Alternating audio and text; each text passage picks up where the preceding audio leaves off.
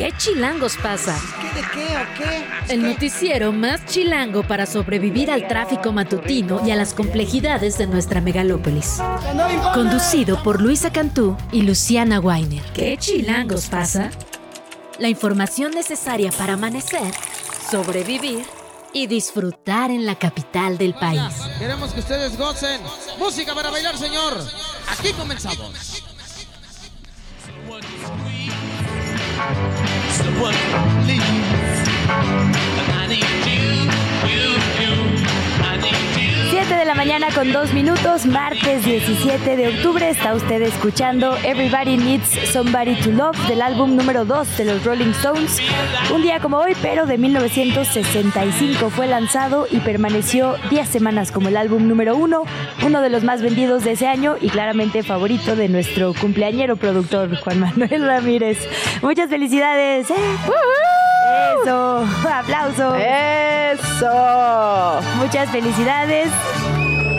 Aquí se ve que eh, nuestro promedio de edad cuando ponemos los Rolling Stones como favoritas está llegando a ni tan chavas ni tan chidas. Muchas felicidades a Juan Manuel y bueno, a esta canción que sin duda fue parte de una era. Luciana Weiner, buenos días. Luisa Cantú, muy buenos días. Juanma, querido, feliz cumpleaños. Mientras escuchamos las mañanitas, empezamos con el programa de hoy. Mucha información en este martes 17 de octubre, un día que pinta complicado. Van a continuar las movilizaciones de los empleados del Poder Judicial. Esto implicará seguramente, como lo fue ayer, un caos vial interesante en Chilangolandia. Vamos a estar al pendiente, vamos a estar con la información del minuto a minuto, pero hay más, mucho, pero mucho más. Ay, buenos días también a YouTube, se nos olvidó, Ah. pero aquí estamos también. Muchos saludos a quienes nos acompañan en video, por supuesto en la radio, a quienes nos van a escuchar más al ratito en podcast.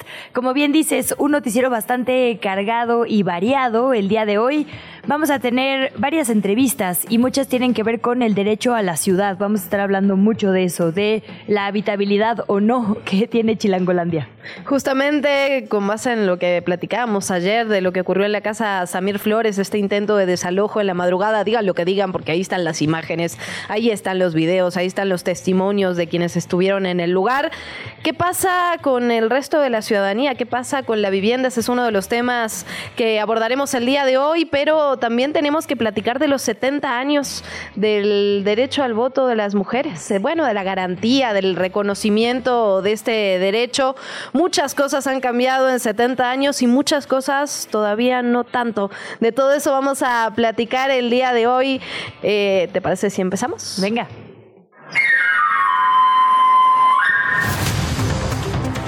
El Consejo Judicial Ciudadano emitió una opinión favorable para la ratificación de Ernestina Godoy como fiscal general de justicia de la capital.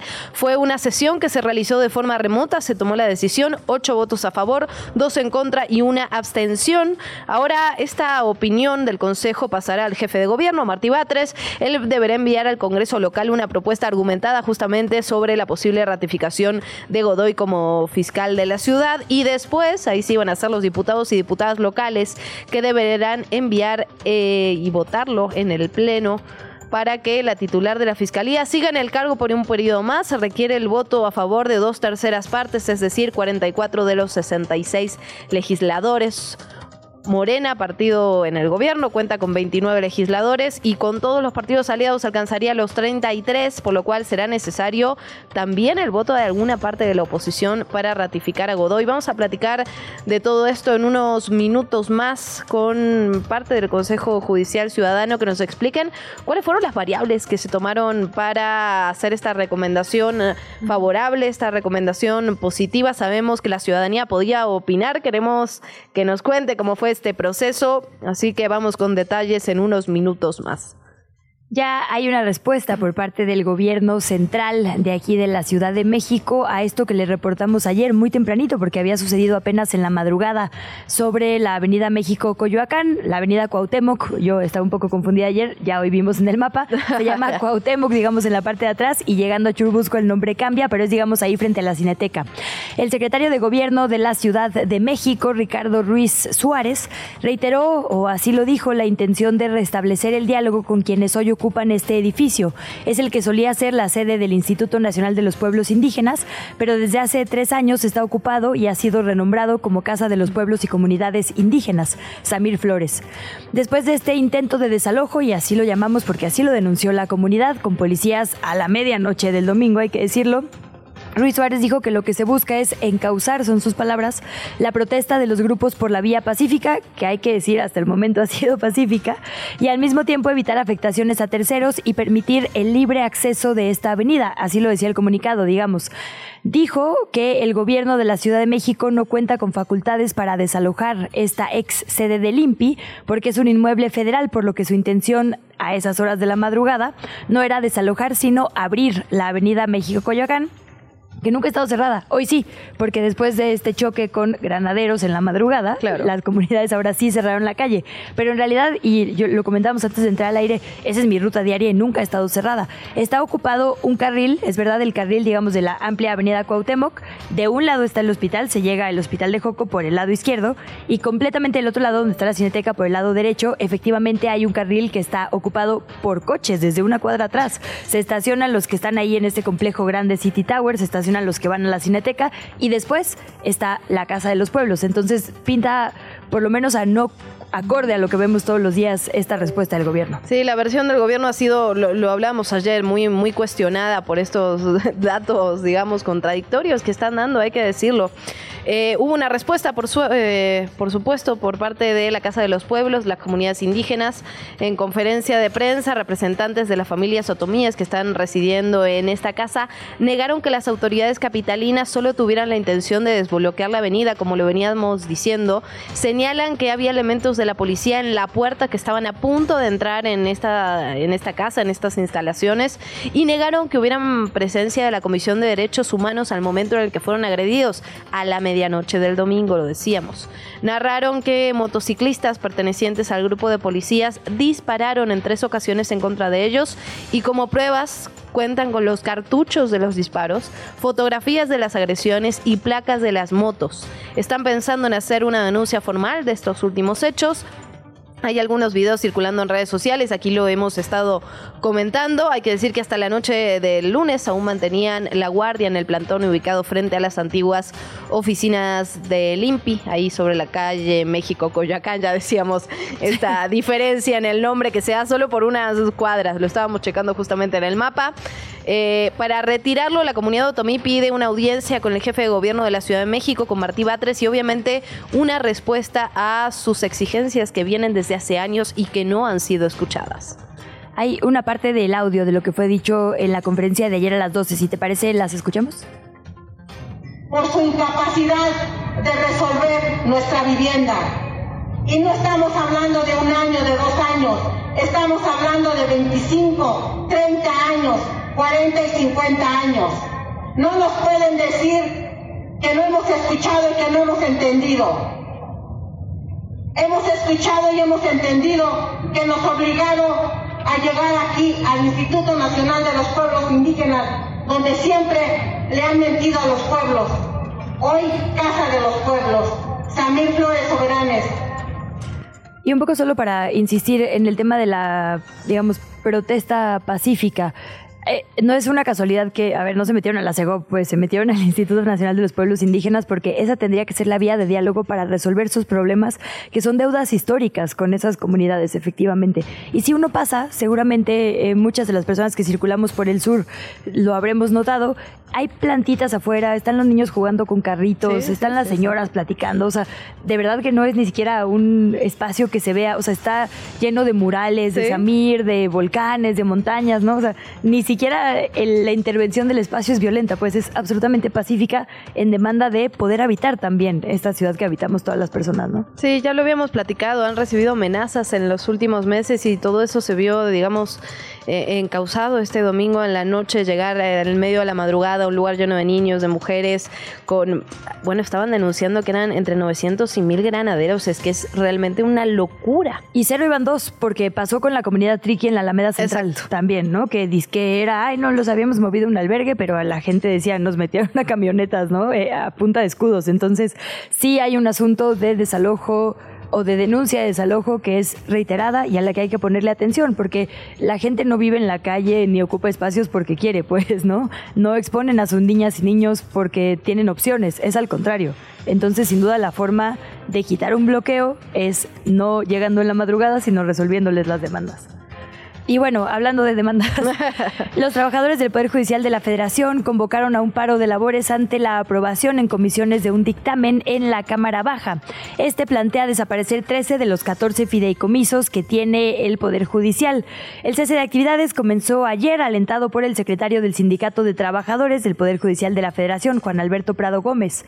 El sindicato eh, también se va a manifestar el día de hoy en la Cámara de Diputadas y Diputados, donde, por cierto, se va a iniciar un parlamento abierto de cara a la discusión del presupuesto federal para el año que viene. El 10 de octubre pasado, una iniciativa de ley impulsada por Morena, fue aprobada en estas comisiones y ahora tiene que pasar al Pleno tentativamente esta semana. Se hablaba de que incluso se podría discutir el día de hoy. El dictamen expone la necesidad de aplicar recortes a 13 de 14 fideicomisos que incluirían un monto superior a los 15 mil millones de pesos que regresarían, digamos, a la tesorería. Estuvimos platicando de eso ayer, seguiremos platicando de eso mañana con diferentes voces porque vale la pena escucharlas a todas. En efecto, en efecto, un tema al que le vamos a dar seguimiento y que causa mucha controversia. Por lo tanto, es importante ver todas las caras de la moneda. Nos vamos ahora con otros temas. Los secretarios de Transporte de México y Estados Unidos, Jorge Nuño y Pete Buttigieg, se reunieron en Washington para conversar sobre los pasos a seguir tras la recuperación del estatus de seguridad aérea de México y abordar estas estrategias contra la saturación del aeropuerto capitalino y sobre la situación de las operaciones de carga. Recordemos que México recuperó en septiembre la categoría 1 en seguridad aérea que otorga la Administración Federal de Aviación de Estados Unidos y esto de alguna manera abre la puerta a un aumento en los vuelos de aerolíneas locales a Estados Unidos. Habrá que ver si el aeropuerto lo soporta. Sabemos que hay una sobresaturación importante. Ahí la reunión, esperaremos las consecuencias y los acuerdos. Y en el tema internacional que ocupa nuestras miras todos los días, el conflicto entre Israel y Palestina, 275 personas mexicanas que esperaban en el aeropuerto de Tel Aviv van a volver a nuestro país en los aviones de la Sedena. Se cumple así la misión de repatriar a la mayoría de las personas mexicanas que lo solicitaron, que se inscribieron en la lista de la Secretaría de Relaciones Exteriores, después de que escaló la violencia en este antiguo conflicto el pasado 7 de octubre. Otra parte de las personas repatriadas fueron llevadas a Madrid. Como sabemos, lo que urgiera sacarles de la zona de conflicto fueron llevados a algunas eh, zonas europeas como España. Y ahí la Embajada de nuestro país estableció un convenio con aerolíneas locales como la Española Iberia y así se logró garantizar tarifas económicas más bajas, es decir, especiales, para que toda esta gente en Madrid pudiera volver a casa.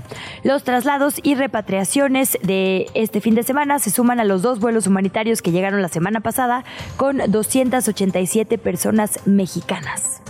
Bueno, sobre el mismo tema llamó mucho la atención las declaraciones del vocero de la presidencia de Jesús Ramírez Cuevas porque aseguró que el gobierno de México, a través de la Secretaría de Relaciones Exteriores, busca el contacto directo con la organización armada palestina Hamas para rescatar a los dos mexicanos identificados como Ilana Gritewski y Orión Hernández. Ellos fueron secuestrados el pasado 7 de octubre. Vamos a escuchar directamente lo que se dijo.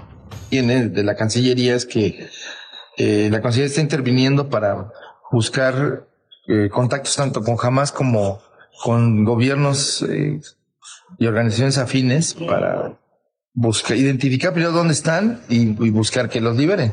Ey, se nos cortó ese audio, pero hablaba de Bárbara Lango, ¿no? En, en efecto, estaba hablando de Bárbara Lango. También habló justamente Jesús Ramírez sobre eh, que se está negociando con el presidente, con el gobierno de Benjamín Netanyahu, para que se instale este corredor humanitario en la franja de Gaza y para que se pueda salir de la zona de conflicto que justamente uno de los ejemplos, Bárbara Lango, pero muchas otras personas, y son llamados que hemos estado escuchando por parte de la comunidad internacional, este corredor humanitario que se debería instalar en la franja de Gaza para que los ciudadanos, para que los civiles, los niños, las mujeres, las personas de la tercera edad puedan salir de la zona de conflicto. Fíjate que ahorita que venía para acá estaba escuchando el noticiero del Politécnico, el que retoma, digamos, notas de Canal 11, y, y estaban en una entrevista con el papá de Bárbara Lango, con el señor Porfirio. Decía que todavía ayer pudo hablar con ella, que obviamente la comunicación es muy intermitente porque Sí, nunca claro. saben si van a tener pilas, si van a tener señal y demás, pero que estaba ella en un cuarto con puras mujeres y niños encerrada, calculando, digamos, eh, la cercanía de los bombardeos cuidándose unas a otras, pero que tenía 7% de pila. Entonces lo último que alcanzó a decirle ayer es que estaba bien y pues el papá le está monitoreando, imagínate la angustia, ¿no? No, en, no, en momentos intermitentes, pero bueno, ella en una absoluta convicción, digamos, de solidaridad ha estado dando mensajes de fuerza, entonces pues fuerza para ella también. Sí, exactamente. Y como ellas, miles, hay que decirlo, la verdad que es lo que nos toca de cerca, lo que podemos darle seguimiento, pero son miles y miles las personas que están refugiadas que no tienen absolutamente nada que ver con el conflicto, que son civiles, mujeres, niños, mujeres es que nadie tiene nada que ver, es una Sí. población que la mitad son niños, es una locura. En Gaza, pues. en- Sí. Bueno, el presidente de los Estados Unidos, Joe Biden, va a ir para allá. Eh, lo hará el día de mañana, este miércoles. Va a De estar pisa y corre, por tanto- cierto. Sí, sí, digo, pues que, y además digo, como si fuera, me da mucha risa como de, ok, ya voy a ir a poner orden, pues señor. Pero bueno, eh, va a Israel y a Jordania, se va a reunir con autoridades, dice, israelíes y de Palestina. Estados Unidos e Israel, según dijo el secretario de Estado Anthony Blinken, sido textual, han acordado desarrollar un plan que permita que la ayuda humanitaria de los países donantes y las organizaciones multilaterales llegue a la población civil de Gaza, que no puede salir y tampoco puede entrar la ayuda, entonces están atorados mientras esto no avance. A eso va, dice Estados Unidos, su presidente Joe Biden. Bueno, otra de las notas eh, relevantes de la semana del día, lo que ocurrió con el INE, porque ya en comisiones y a pesar de la oposición de la mayoría de los partidos políticos, se aprobó anoche este acuerdo que obligaría a la postulación de candidatas mujeres en cinco de las nueve entidades que van a elegir gubernatura en 2024. El acuerdo que aún hay que aprobarse en el Consejo General del INE, que busca garantizar la paridad sustantiva establecida en la Constitución desde esta reforma que entró en vigor en 2020. Los representantes de todos los partidos insistieron en que las comisiones del INE eh, rebasa, que esto, bueno, rebasa las facultades del INE, esto decían los partidos, y que se podría acatar el principio de paridad haciendo uso de su derecho a la autoorganización. Sin embargo, ahí estaba la discusión, finalmente se aprueba. Nosotros estuvimos platicando justamente con Citlali sobre el asunto, ella decía que había estas dos posturas adentro del partido, ¿no? De algún lado la que ella adscribía que tenía que ver con que sí, que es, es momento de mujeres, pero bueno, hay resistencias, lo sabemos en, en todos lados y en los partidos más. Pero Sin embargo, esto avanza. Los hombres en los partidos quienes dicen que esto no le toca INE, porque las mujeres en los partidos dicen, no, sí, adelante, ¿no? O sea, también es como sintomático, no es una postura homologada de los partidos. No, completamente. Sino de los hombres de los partidos. Pero bueno. Sí, pero es importante lo que dices del- de la entrevista ayer con Citali Hernández. Por cierto, también aquí nos adelantó, ah, se lo cantamos antes que nadie, que Morena aplicaría dos encuestas espejo. Nos confirmó eso ayer Citlali Hernández, por acá, la secretaria general de ese partido, y se confirmó horas después los aspirantes a ser candidatos o candidatas estatales en las nueve gubernaturas que se renuevan con eh, la bandera, digamos, de Morena para el próximo año, entregaron a Claudia Sheinbaum, la candidata presidencial, una carta firmada en la que se comprometen a respetar los resultados de su proceso interno. Y también se comprometen, y esto es muy importante, a respetar el criterio de la paridad de género. Es decir, puede que en la encuesta gane un hombre y el partido finalmente decida poner a una mujer por el principio de paridad y lo van a respetar o a eso se comprometieron las y los Dicen que aspirantes. lo van a respetar. Ah, ya veremos. El dirigente de Morena, Mario Delgado, informó que las y los aspirantes estuvieron de acuerdo con la metodología también para definir estas virtuales candidaturas, que incluye el levantamiento de, como se dice, la encuesta madre, la que hace Morena, y otras dos encuestas espejo que serán empresas privadas. Vamos a escuchar a Mario Delgado a continuación.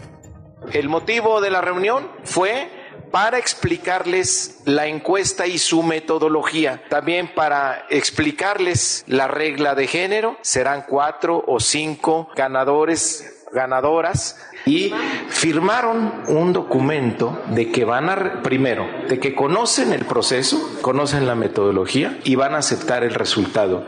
La entrevista. ¿Ya estás grabando? Ya le decíamos, avanzó, digamos, esta posible ratificación de la actual fiscal general de justicia de la Ciudad de México, Ernestina Godoy. Esto porque el Consejo Judicial Ciudadano, que es una figura de bastante reciente creación, de la que ya hemos platicado por acá, eh, opinó favorablemente, pues sí, emitió una opinión favorable para que esto, eh, digamos, vaya encaminado en ese sentido. Faltan todavía algunas otras instancias, el jefe de gobierno y el Congreso, pero queremos saber precisamente por qué cuenta ya con este primer aval, este primer filtro. Y de ello vamos a estar platicando con Jorge Nader, quien es presidente del Consejo Judicial Ciudadano. Presidente, muy buenos días, gracias por su tiempo. ¿Qué tal? ¿Cómo están? Muy buenos días, muchas gracias y a sus órdenes.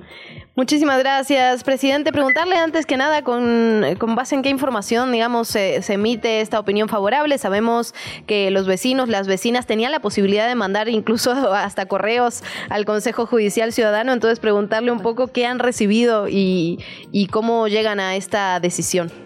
Cómo no, con mucho gusto. Eh, la ley establece que el Consejo Judicial Ciudadano tiene que hacer una evaluación del desempeño de manera integral, es decir, considerando una cantidad importante de aspectos eh, sobre la gestión del actual fiscal.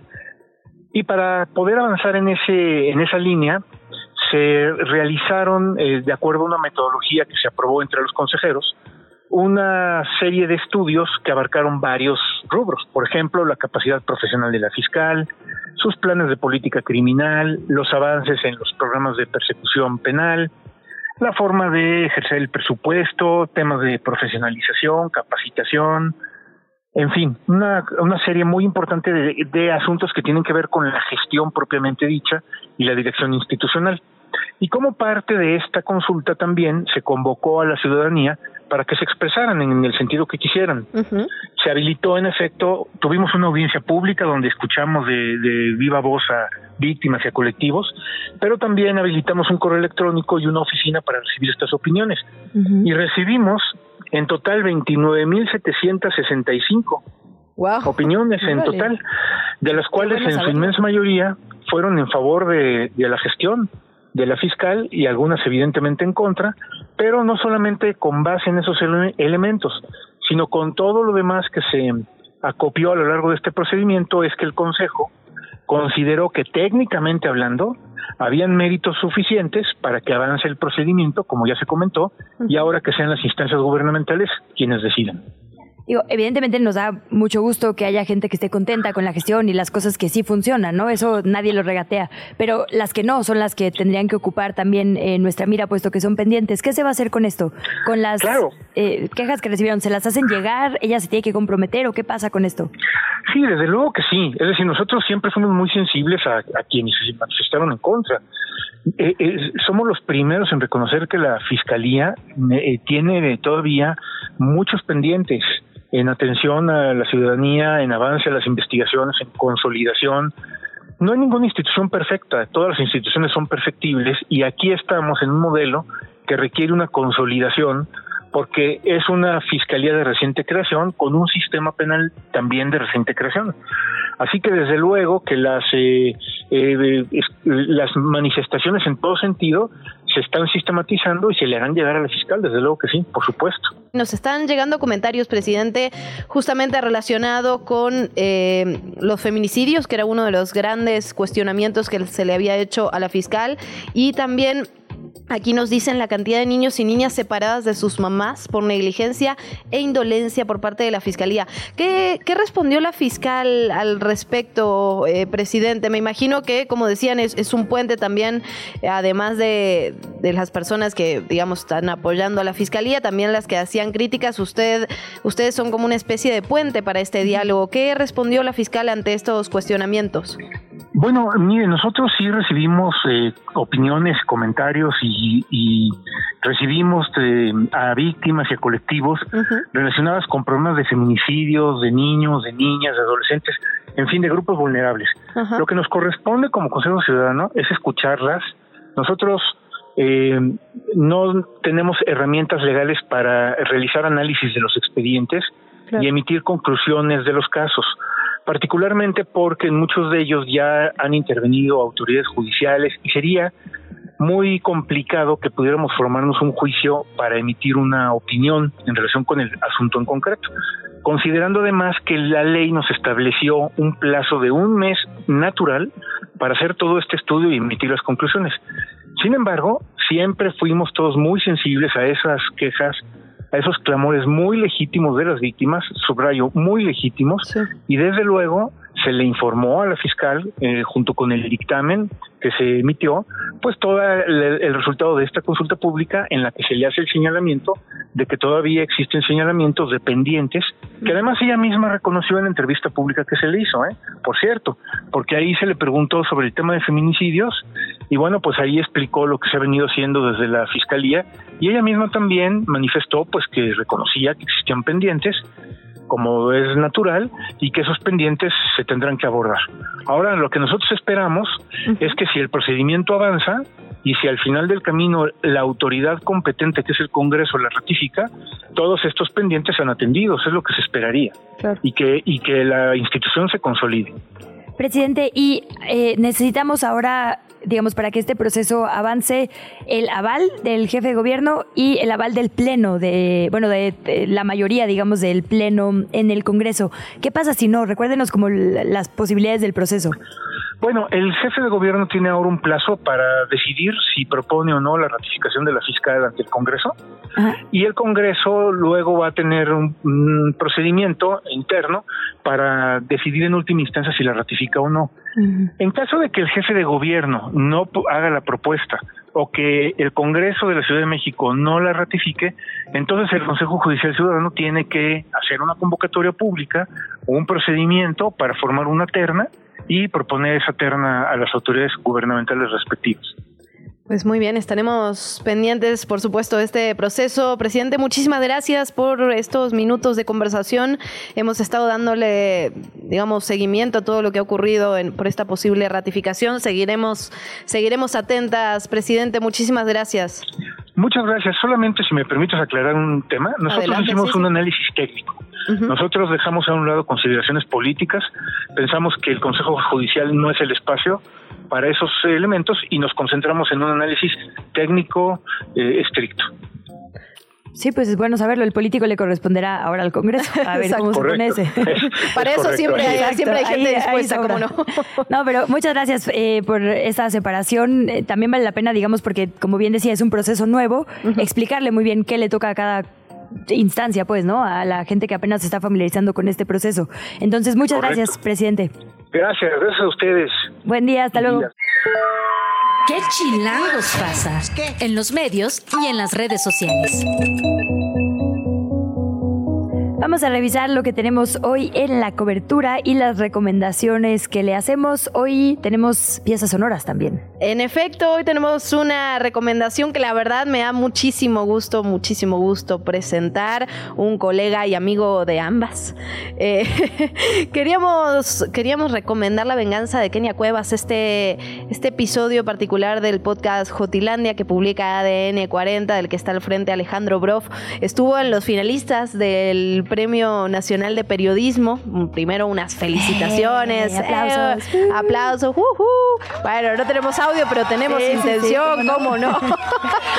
y eh, la categoría justamente de entrevista porque eh, es, un, es un trabajo que realiza Alejandro Brofi que tiene que ver con Kenia Cuevas, esta activista, es una mujer trans que presencia el asesinato de una de sus compañeras, de Paola Buenrostro, y a partir de ese momento su vida evidentemente cambia para siempre, ella hace como un giro de 180 grados para convertirse en las activistas más valientes, más vocales, incansables del colectivo LGBTIQ+, y estuvo hablando con Alejandro Broff de todo, de todo. Incluso ella pasó algún tiempo privada de su libertad, en prisión. Habla de esto, habla del abuso de sustancias, habla del trabajo sexual. Una entrevista intensa, interesante, profunda. Se lo recomendamos, La venganza de Kenia Cuevas, en el podcast Jotilandia de ADN 40. Y digamos, la lucha justo de Kenia que logró que se reconociera como transfeminicidio, Exacto. ¿no? Este de Paola Buenostro, que es un antes y un después en nuestro sistema de justicia, que lo recupere Alex con este, además, eh, eh, pues este rigor que le caracteriza y esta forma de narrar, nos da muchísimo gusto. Le mandamos un abrazo, por supuesto. Seguimos con las recomendaciones. Ayer le presentamos esta, pues encuesta también bastante atípica, diría yo, de El Universal, en uh -huh. la que digo, de un lado no había sorpresas, insisto, punteros Omar García Harfuch y Claudia y Claudia y Clara Brigada. Claro, chan. Pero del otro lado nos llamaba la atención que estaban en primer lugar Margarita Zavala. Sí, Con en 14 primer lugar puntos. con varios puntos de diferencia. Ajá, que además no es alguien que haya estado, digamos, posicionándose, Sí, ¿no? no, en, no, en la oposición. Y en segundo lugar, varios puntos abajo estaban tanto Santiago Tabuada como Sandra Cuevas. Hoy se actualiza también el estudio ARMA, que es uno que le presentamos de vez en cuando, y tiene que ver con más bien la cobertura, con cómo están tratando los medios o qué opinan, digamos, los medios de las y los aspirantes a la Ciudad de México. Está bárbaro. El 56% de la cobertura para Omar García Harfuch, según este eh, compilamiento que hace Oráculos, ha sido positivo, pero tiene un 9% negativo. Para Clara Brugada, el 96% es positivo. Esto es, insisto, no la opinión, no su trabajo, No, no, no, es claro. cómo lo tratan los medios. El 96% de las notas son positivas para Clara Brugada, no tiene un solo porcentaje negativo, de acuerdo con Oráculos. Hugo López Gatel tiene 72% de cobertura negativa. Uf. Es el aspirante al que peor tratan los medios de comunicación. Insisto, esto no es un juicio de valor, No, claro. claro. es únicamente cómo le hablan los medios de comunicación. A quien peor están tratando en este momento es a Hugo López Gatel. Y después tienen en la oposición a la mejor posicionada Lía Limón. 71% de los medios la trató bien. Tiene, digamos, notas que se pueden calificar como positivas.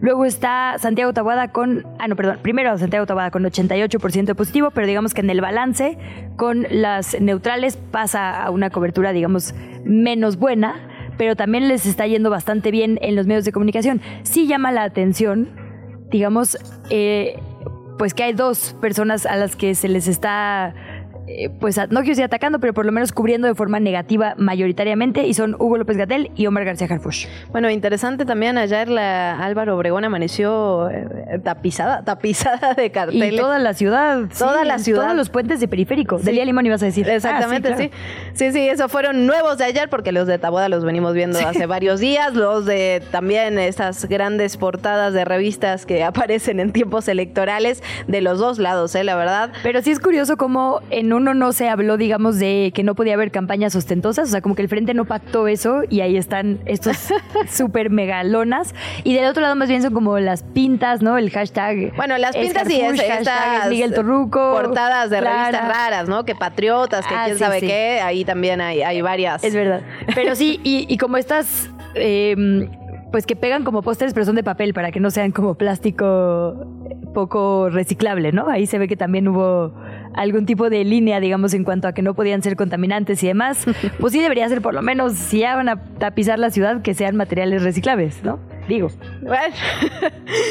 Eh, nos vamos con otras cosas también en medios de comunicación. Lo que publica Milenio, Laura Sánchez Ley eh, tuvo acceso al expediente de, de Luis, de bueno, de Mario Burto Martínez y precisamente al protocolo de Estambul que se le aplicó para determinar si había sido o no eh, torturado durante su proceso. Es un. Sabemos que, que Laura, compañera también amiga, eh, trabaja muchísimo con documentos y la verdad es que es muy interesante lo que publica eh, justamente Milenio. Esta. eh, este eh, protocolo de Estambul completo fueron cuatro médicos expertos en tortura que los registraron el día 18 y 19 de junio del 2021, justamente ahí en el Ceferezo número 12 de Michoacán. Y la verdad es que la información que saca de estos documentos es realmente brutal. Hay incluso... eh, bueno, describe ¿no? métodos que se utilizaban de alguna manera en, en tiempos de dictaduras militares. Aburto fue torturado con métodos de dictadura militar. Se titula esta nota publicada en Milenio, este reportaje especial de Laura Sánchez Ley, muy recomendado, por cierto, para esta mañana. De volada y tal vez un poco gremial, pero Gloria Piña, esta fantástica reportera, tuiteó ayer muy desalentadora la noticia del cierre de dos periódicos hoy. Diario Pásala y Récord finalizan funciones, dejando a decenas de colegas sin empleo. El, lo que pasa en el periodismo le pasa al país, ¿no? Sí. Y, y esto siempre es importante tenerlo en la mira. Las condiciones laborales de quienes reportamos tendrían que ser asunto de todas y de todos porque tiene que ver con el derecho a informar y a estar informados. Entonces, en la salida en digamos, circulación de estos dos periódicos, pues se suma a lo que hemos estado viendo en los últimos meses, ¿no? De varios medios que cierran y de una condición pues cada vez más difícil para el gremio. En efecto, y cerramos esta sección de medios y redes con una buena noticia que también la necesitamos y es que nace más chilango. ¡Woohoo! Para los que están en nuestro streaming lo estamos mostrando en tiempo real. De hecho, aparecemos en la Sí, trae primera una foto página. nuestra, por eso lo pusimos. Ah, no, no, no. Era lo que era, lo que era más por más, ahora se llama más chilango. La verdad es que está la identidad muy similar para que uno no se confunda tampoco, ¿no? Que sí, Sí, quienes sí. estábamos acostumbrados y acostumbrados a leer más por más, sepamos que se trata de lo mismo, pero ahora más chilango porque chilango es nuestro gran paraguas. La marca crece con esta estación, con este nuevo impreso. Eh, eh, impresiona, la verdad. Dice año cero, número uno de este. Y, y tiene de todo, ¿eh? Ya lo estuvimos ojeando, Ay, leyendo a profundidad. uno. Sí está para guardarlo, ¿eh? Enmarcarlo. Sí. Yo sabía que iba a ser lo tuyo, Luisa. Sé que lo vas a querer hacer dinero en Oh, unos ¿sí? años. Te pedimos Ah, que te exacto. serenes. Ay, sí.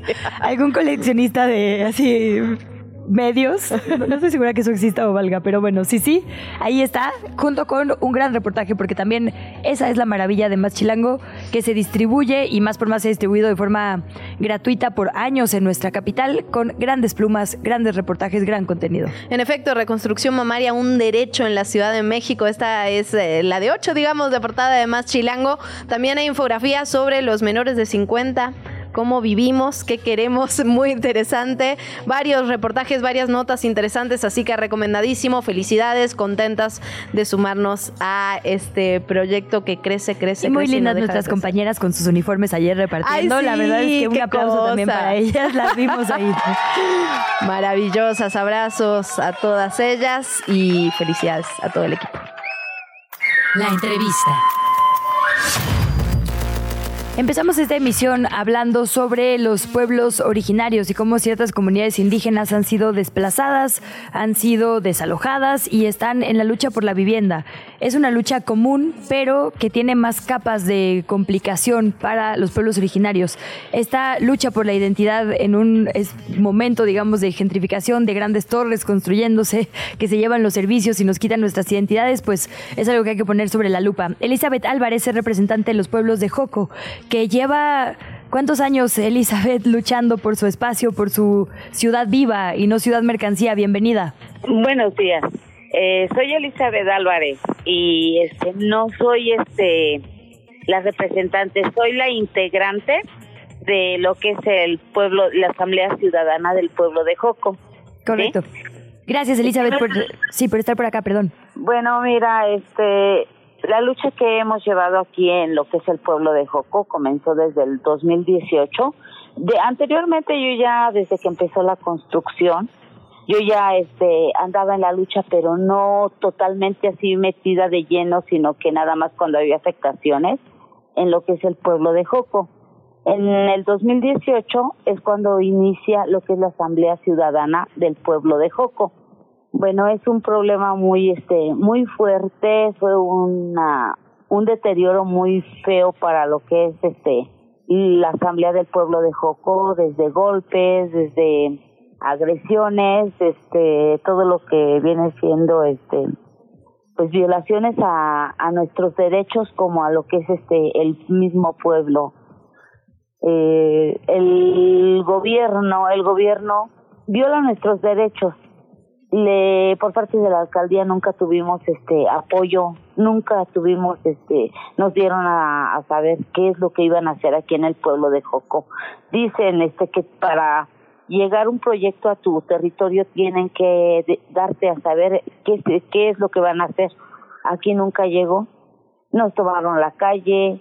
No, el gobierno en vez de cobrar la multa, eh, Claudia Sheinbaum en vez de cobrar, cobrar la multa de 400, de 40 millones, era el, el pueblo a, la construcción, a la constructora, violando toda, todos los derechos y llevándose el agua al proyecto abriéndonos drenaje en lo que es aquí el pueblo de Joco, supuestamente para para que esté mejor este los drenajes. Pues no fue así porque realmente lo hicieron para conectarse del Hospital San Angelín del mismo proyecto hacia el pueblo.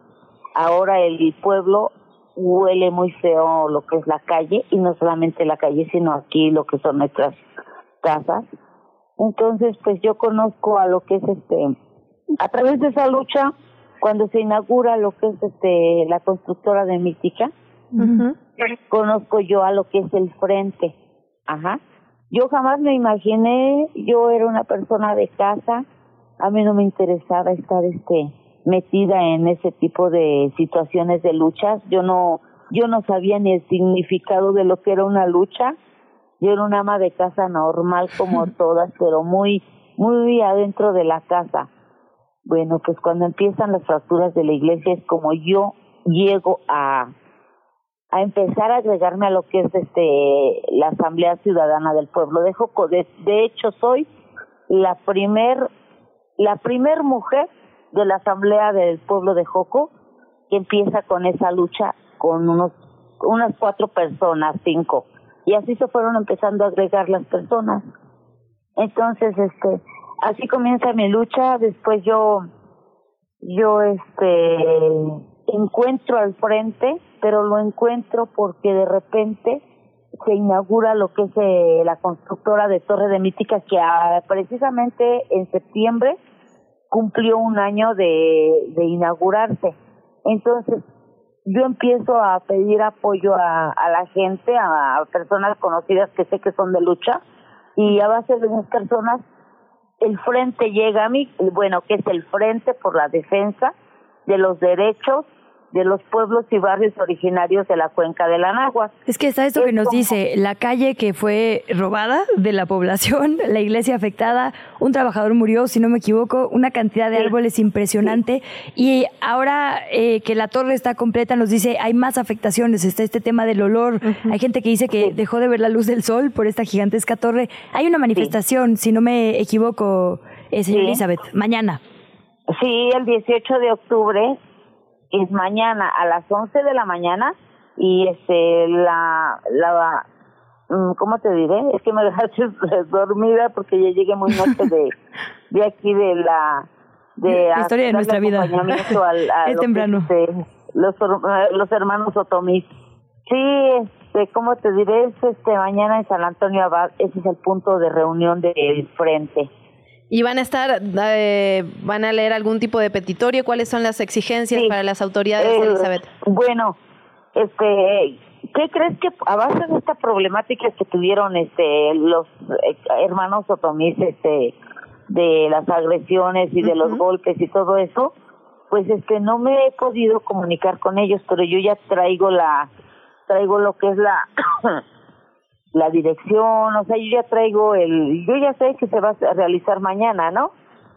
Claro. Entonces, este, más que nada sería este que nos dieran acompañamiento y este ahí sí se va a haber este un comunicado y ahí se dirán las peticiones o qué es lo que uno está este pidiéndole más- pidiendo y, exi- y exigiéndole al gobierno que en sí es algo es algo muy seguro y principal una de nuestras mm, preocupaciones es el PGOT y el PGD ajá. Eso es lo que más nos interesa ahorita por el momento porque pues si los estos de hecho los diputados del Congreso de la Ciudad de México están avalando la iniciativa de Claudia Sheinbaum. Entonces si esa esa este iniciativa la avalan y funciona para ellos y se sostienen que están aferrados en echarla a andar pues nos va a afectar a todos los ciudadanos no nada más a pueblos y barrios nos va a afectar a todos los ciudadanos a las colonias Perdón, ¿por qué? ¿Qué, qué información tiene? Está hablando de eh, el ¿cómo se llama con el nombre completo? Perdón, es el plano digamos, Plan ¿no? de General desarrollo. de Ajá. Ordenamiento Territorial ¿Y qué, qué es lo que detectan las vecinas y los vecinos? Y perdón, ahí les sumo otra pregunta, porque el gobierno central decía ayer que quisieron desalojar, eh, no desalojar, que querían liberar, son las palabras del gobierno, la calle de frente al plantón porque los vecinos se habían quejado, pero los vecinos son ustedes, y dice usted que al contrario, les están acompañando. Bueno, mira, aquí en el pueblo de Joco te voy a decir qué es lo que pasó. Aquí en el pueblo de Joco, lo que es este el gobierno, alcalde y la construcción compraron este a los vecinos y más bien las voluntades de los vecinos. ¿Por qué te digo esto? Porque cuando hay un megaproyecto este muy grande, lo primero que hace el gobierno es dividir, porque dice divide y vencerás. Ajá. lo que es, es que la, la constructora ha comprado a los vecinos dándoles lo que son los recursos, como por decir colchones, pintada de fachadas, tinacos, cobijas, los útiles para sus hijos, los zapatos.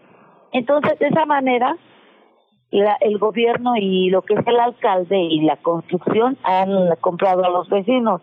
Entonces, pues, si tú te pones de acuerdo con un vecino y tú le estás este, dando lo que él te pide o lo que él necesita, porque el vecino no tiene los recursos aunque los tenga, se conforma con lo que le puedan dar o sacar y dice yo me voy con el que me da.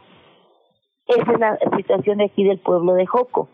Muchas muchas personas estuvieron en la asamblea del pueblo de Joco, pero lo que es la constructora se los llevó con todos los proyectos de la asamblea del pueblo de Joco y fue como pues ya pagándoles en la asamblea no no te pagan nada pues se les hace fácil y si necesitan dinero pues se van con la empresa esto es lo que ha hecho el gobierno aquí en el pueblo de Joco ha mandado a golpear a lo que es la asamblea ciudadana del pueblo de Joco pero no a nosotros de una edad que podamos resistir una golpiza ha golpeado a las ancianas a las personas grandes de la tercera edad.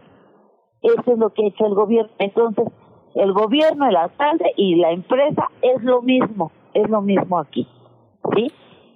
Eh, aquí pertenece a la alcaldía Benito Juárez, es Santiago Taboada, y pues la verdad es de las personas que fue inaugurado que es este y romper el listoncito de lo que es la constructora Torre de Mítica. Aquí en el pueblo existe lo que es la pareja de lo que es la mano derecha de Taboada. Las paga los recursos y se los puede repartir al, a los, al pueblo, a los vecinos. Ajá. Señora Todo Elizabeth. esto viene, viene agarrado de la mano. Todo esto viene agarrado de la mano. Este mm, Santiago Taboada, muy, muy relacionado con Claudia Sheinbaum. Esta persona que vive aquí, que es la de soluciones de ventanilla única de lo que es aquí este la alcaldía Benito Juárez que pertenece a la alcaldía Benito Juárez es pareja de la vecina de aquí de, de lo que es el pueblo de Joco. Señora Elizabeth, Esa- nos va a entrar un corte en automático justo ahora, pero le agradecemos muchísimo estos minutos en los micrófonos de qué chilangos pasa. El pueblo de Joco nos interesa muchísimo y por supuesto acompañaremos esta manifestación del día de mañana. Gracias por su tiempo y muy buenos días. Hasta luego, muchísimas gracias. La entrevista. ¿Ya estás grabando? 7 de la mañana, 55 minutos. Regresamos a ¿Qué chilangos pasa? Vamos a seguir platicando del tema de vivienda desde otros ángulos, desde otros puntos de vista, porque hay mucho, hay mucho de qué hablar en relación a nuestro derecho de habitar la ciudad, nuestro derecho a la vivienda y por eso le damos la bienvenida a Max Jaramillo, profesor investigador de la UDG, creador de Gatitos contra la Desigualdad y también ganador del Premio Nacional de Periodismo. De eso vamos a platicar. Lo bienvenido. Hola, hola, muchas, muchas gracias y un gusto como siempre poder estar platicando con ustedes, Luisa y Luciana. Todo nuestro querido Max, qué honor tenerte por acá eh, también para platicar. Me encanta cómo empiezas tu texto como de, leí por ahí que es culpa de que nos gusta tomar frappés, porque ya ves que eso dicen, ¿no? Ah, es que no pueden comprar vivienda porque toman muchos capuchinos, eh, porque les gusta viajar, e Exacto, irse van a descubrir pueblos el mágicos, mundo, ay, ya. que porque preguntan por sus vacaciones cuando los contratan para trabajar, pues no. Y todos sabíamos que no era por eso, ¿no? Todos sabíamos que más bien el cafecito es la consolación a nuestra precariedad eh, generacional, pero tú le pusiste números y quisiéramos hablar de eso. No es verdad que los jóvenes no quieren comprar casas, es que no vamos a poder nunca. Sí, efectivamente, justo, eh, digamos, ese, ese artículo que, que, que estamos, que estamos platicando, como bien dices, empiezo hablando de cómo habla, ah, digamos, existe esta narrativa de que los jóvenes no, digamos, prefieren no comprar una vivienda, prefieren hacer otro tipo de cosas. Este ejemplo que estás diciendo de- del café a mí me parece fantástico porque eh, en verdad que he visto artículos que dicen los jóvenes prefieren gastar en Starbucks que comprar Sí, una vivienda. híjole. Yo me puse a sacar los cálculos que ese cálculo tal cual no está en el, en, la, en el artículo, pero tendrías que dejar de comprar Starbucks por ahí de 70 años para poder comprar una vivienda este promedio, en precio promedio, digamos, en, en, la Ciudad de México, dejar de comprar un Starbucks diario, ¿no? Entonces, realmente esta, estas ideas, estas narrativas que, que se han desplegado eh, en los últimos años sobre estas preferencias de los jóvenes a hacer cualquier tipo de cosas, como, como ustedes mencionaban, viajar, eh, etcétera, en lugar de comprar una vivienda, lo que tratamos de poner ahí es que es justo una, digamos, una falsa narrativa que al final de cuentas trata de mm, eh, de vender como una falta de interés, lo que en realidad es una imposibilidad, que es, eh, digamos, eh, frente a las generaciones anteriores, eh, si bien incluso a las generaciones anteriores no les era fácil comprar una vivienda, uh -huh. ahora para nosotras, para nosotros, las personas más jóvenes, es todavía más complicado eh, poder comprar una vivienda, ¿no? Entonces, eh, esta narrativa sirve para legitimar lo que en realidad es un proceso económico y social pues que está generando ganancias eh, amplias para unos pocos y eh, a partir de, digamos, de, del esfuerzo o de, eh, de, estas problemáticas que está generando para la mayoría de la población, ¿no? Y entonces lo que justo empezamos a narrar después de esto eh, en el artículo es ¿por qué no alcanza para la vivienda? ¿no? Y, y, lo que mostramos ahí muy claramente, estos son cifras de 2021 porque es un artículo del año pasado, pero incluso si lo vemos, eh, si lo actualizamos al día de hoy, encontramos que eh, los precios de las viviendas han aumentado por eh, cerca del 50% por encima de la inflación en los últimos 17 años mientras que eh, los salarios pues han bajado eh, en promedio a, nivel nacional cerca de 25% igual en los últimos eh, 17 años, ¿no? Entonces uno se, se, pregunta cómo es que las viviendas eh, están creciendo por encima de la inflación casi 50% cuando yo ahorita digo por encima de la inflación, pero si lo vemos así en, precios corrientes, digamos, sin quitar la inflación, el, el por ejemplo, la, el precio de las viviendas en la Ciudad de México ha aumentado casi eh, 300% solamente de 2000 2005 a la fecha, el precio promedio de las viviendas. Insisto, no estoy hablando de promedios porque eh, no estoy hablando de, digamos, eh, del solo de los precios de las viviendas en, la Condesa o en la Roma. No, es el promedio eh, de la Ciudad de México, 300% por, eh, en solo 17 años, ¿no? Quitando la inflación es claramente menos, pero esto, digamos, eh, de los precios de las viviendas aumentando, mientras que los salarios bajan, pareciera eh, una imposibilidad en tanto que pues el principal la principal fuente para poder comprar una vivienda suelen ser los salarios no uh -huh, entonces claro. lo que se empieza a ver es que el mercado de la vivienda es un mercado que no se comporta digamos de manera eh, normal es un mercado que más bien justo eh, está movido por grandes intereses de grandes capitales que concentran eh, una buena parte de la oferta de la vivienda y que, eh, digamos, está afectado por algo que hemos eh, tratado de poner ahí, que es el tema de la financiarización de la vivienda, que igual y ahorita lo, lo podemos platicar con, eh, con más detalle, con, con, mucho gusto. Sí, justo sobre eso te iba a preguntar, Max, porque hay como, digamos, los, los que defienden el libre mercado en, en cualquier circunstancia siempre dicen que, bueno, que el mercado se va a regular solo, ¿no? A que a cierta demanda, a cierta oferta, etcétera, etcétera. Sin embargo, en la vivienda pasa algo diferente no o sea, los precios aumentan y las personas prefieren tener su casa vacía antes que bajar los precios a algo que se pueda hacer accesible, digamos, para la población. ¿Cómo funciona este fenómeno que nos explicabas? ¿Cómo funciona la financiarización uh -huh. de la vivienda? Y, digamos, a quienes podemos señalar al menos de, de responsables, ¿no? ¿Quién está generando este tipo de procesos?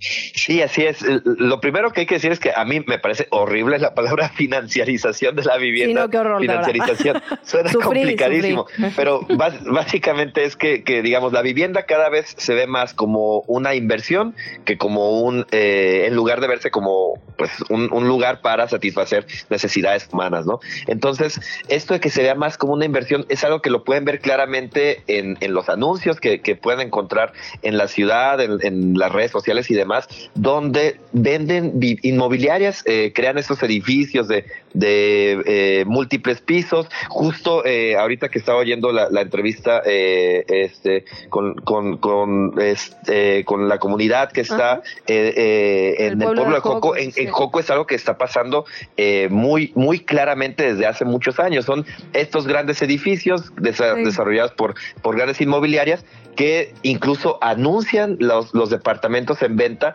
como oportunidades de inversión. Eso es lo que dicen. Te damos esta oportunidad de inversión y te prometemos 28% de rendimiento anual, te prometemos 20% de rendimiento anual. ¿Qué significa eso? Están vendiendo eh, estas viviendas a personas que solamente quieren invertir, que no quieren vivir en estos lugares y que dado que es una inversión, lo que están esperando es que aumente eh, año con año el precio de las viviendas lo más que se pueda, ¿no? Mientras más aumenta el precio de las viviendas, mayor es el retorno que tienen por su inversión, eh, pues estos, estos grandes capitales eh, que invierten. Entonces, el problema es que justo, eh, decíamos, no se ajusta la oferta y la demanda, porque aunque los salarios bajen o aunque estemos en una crisis económica como pasó hace un par de años, de todos modos, ellos necesitan que estas personas que invierten necesitan que siga aumentando el precio de las, el precio de las viviendas. Entonces, lo que pasa, como bien dices, es 2020, 2021 vi- veíamos que toda la colonia Joco, toda eh, la colonia del Valle, en toda la Benito Juárez había muchísimos departamentos que tenían letrero de se renta. Pero efectivamente, en lugar de bajar los precios de las viviendas, en lugar de bajar el precio del alquiler y demás, lo que prefieren estas personas en lo individual, pero luego se termina siendo algo colectivo, es eh, pues, pues dejarlas vacías, en tanto que sería peor, digamos, en términos de su inversión, aceptar que el, pre- el digamos, la demanda está débil, que tienen que bajar los precios, eso afectaría a sus inversiones, ¿no? Entonces, prefieren dejar las viviendas vacías, aunque sea algunos meses, para eh, lograr que, eh, pues, al final de cuentas, se mantengan estos grandes rendimientos para estas inversiones y efectivamente esto no tiene nada que ver con que las personas tengan salarios más bajos, con que las personas no logren pagar estos departamentos de 4 o 6 millones eh, de pesos por 30 metros, por 30 metros claro. cuadrados. Y el tema es cómo se puede con- combatir esto, digamos. Esto es algo que eh, a nivel internacional está claramente reconocido que, que el mercado de la vivienda no se, no es un mercado normal, digamos, no se afecta, como bien decías ahorita, por la oferta y la demanda de una manera sencilla. Y más bien eh, lo que pasa es que justo hay estos grandes poderes y estas grandes concentraciones de capital que terminan afectándolo. Entonces, eh, pues se, se busca, eh, lo que se hace a nivel internacional es, es regular, de cierta manera, el mercado de la vivienda. Ya sea, hay, hay muchísimas formas hacerlo. Una es justo poniendo este tipo de impuestos contra la vivienda ociosa, le llaman, que son estas viviendas vacías que justo están eh, buscando, eh, digamos, especular con los precios de las viviendas y pues al final de cuentas eh, eh, estos impuestos lo que, lo que buscan es luchar contra la especulación que incluso en términos de eficiencia económica, de quienes defienden el libre mercado, pues es algo en contra de lo que está, ¿no? De la especulación eh, de los precios en cualquier mercado. Eh, ya sea estos impuestos, ya sea incluso, eh, por ahí narraba esto que en Berlín hubo un referéndum hace un par de años para eh, buscar incluso expropiar a estas grandes empresas que tenían grandes, digamos que concentraban eh, muchísimas viviendas. Por ejemplo, hay una empresa en Berlín que era dueña de más de 100 mil viviendas de la ciudad, 100 mil viviendas, ¿no? Lo cual es una cosa eh, espeluznante en términos del poder que puede concentrar a alguien que, que es dueña de 100 mil viviendas en una sola ciudad. Imagínense eso en Ciudad de México, ¿no? Pero bueno, es algo que al final de cuentas se ve en, en muchas cosas. Eh, en este artículo no sale, pero justo cuando hubo todo el problema eh, entre, el, eh, digamos, o la protesta contra el, el, el acuerdo entre el gobierno de la Ciudad de México y Airb- Airbnb, lo que veíamos es que hay incluso tenedores eh, en Airbnb eh, que ofertan cerca de, cientos o hasta miles de viviendas eh, en una sola a partir de una sola cuenta, ¿no? A partir de una sola cuenta de Airbnb. Entonces esto de, de grandes capitales siendo dueñas de eh, eh, un, número muy importante de viviendas en la Ciudad de México es algo que, que es común, digamos, es algo que, que está pasando en la ciudad y que justo eh, pues los gobiernos deberían de ver cómo pueden intervenir para evitar que estos grandes capitales decidan cuál es el precio del alquiler que ustedes o yo vamos a, a estar pagando básicamente. Sí, porque porque además son estos grupos empresariales que también tienen mucho poder en los medios de comunicación y lo venden como te va a afectar a ti que le rentas un cuartito a un estudiante, te va a afectar a ti que no tu familia tiene dos departamentos y vives de la renta del otro. No, son estos grandes consorcios y corporativos que, como bien dices, acaparan el mercado no solo en México sino en el mundo a los que se tendría que regular. Max, y preguntarte ahí, ¿a quién le toca? O sea, ¿es el Congreso? ¿Es el gobierno central? ¿Quién tendría en este momento que estar revisando el asunto y por qué no se está haciendo?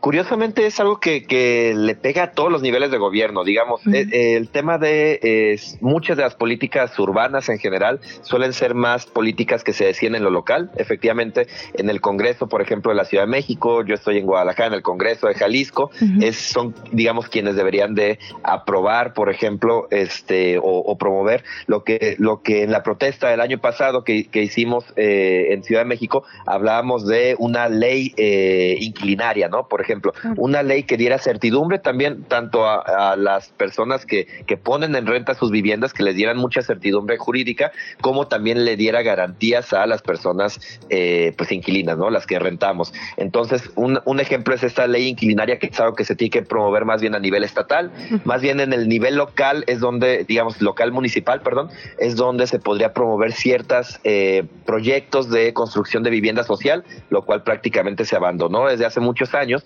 los mismos gobiernos municipales o en el caso de la Ciudad de México, alcaldías, podrían comprar eh, viviendas, eh, perdón, eh, terrenos eh, eh, que fueran privados para hacerlos públicos y buscar ahí construir vivienda social o simplemente terrenos públicos que tienen podrían hacer eh, vivienda social en general.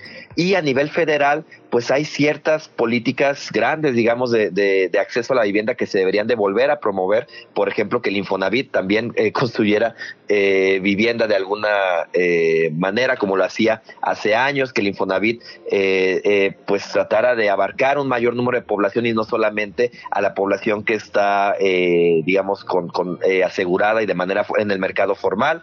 Y, digamos, hay otro tipo de, iniciativas que se pueden promover a nivel federal, pero en general son los congresos eh, eh, a nivel federal, eh, estatal y, y los, digamos, los ejecutivos a nivel federal, estatal y municipal los que podrían promover estas políticas que generaran o que facilitaran el acceso al derecho a la vivienda.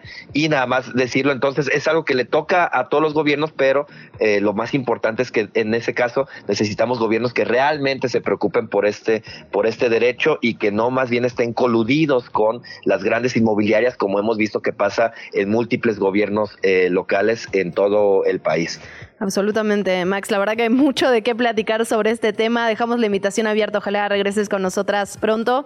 No te puedo despedir sin antes decir lo que nuestra compañera Fernanda Guzmán nos ha dicho especialmente que usen los, las fotos de sus gatitas, ah. gatitos contra la desigualdad. Hay un pedido explícito aquí de una compañera, no podíamos dejar de decírtelo, Max. Con mucho gusto y pues también está la invitación abierta justo para que nos sigan en las redes de Gatitos contra la Desigualdad y justo estábamos eh, reuniendo fotos para, para utilizarlas en, la, en, las campañas, entonces con mucho gusto ahí estamos. Muchísimas gracias, Max Jaramillo. Gracias por estos minutos. Muchas gracias igualmente y hasta luego. Un saludo, Luciana. Radio Chilango. Vamos con más información cuando son las 8 de la mañana con 10 minutos. Este lunes la Suprema Corte de Justicia de la Nación avaló una reforma aprobada en Sonora por la cual el gobernador electo en 2027 tendrá únicamente un periodo de tres años. Esto tiene el propósito de sincronizar las elecciones estatales con las federales en el 2030, que se hagan al mismo tiempo. Pues la Corte determinó que la reforma no viola el artículo 116 de la Constitución, que establece un máximo de seis años para gobernadores y gobernadoras en el cargo ni afecta los derechos de la ciudadanía de Sonora a votar y ser votada. Se argumentó que el periodo de tres años no es demasiado corto para un gobierno eficaz. Nos vamos con otros temas. En Chihuahua, alrededor de 725 mil alumnos y alumnas de 6 mil escuelas se quedaron sin clases. Esto tras el paro de labores anunciado por las secciones 8 y 42 del Sindicato Nacional de Trabajadores.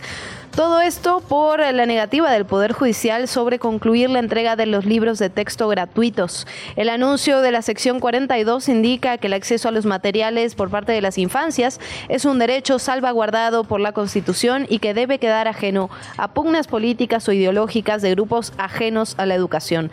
Asimismo, la sección 8 del CENTE señaló en un comunicado que el primer momento que se abran los almacenes abrirán también las escuelas.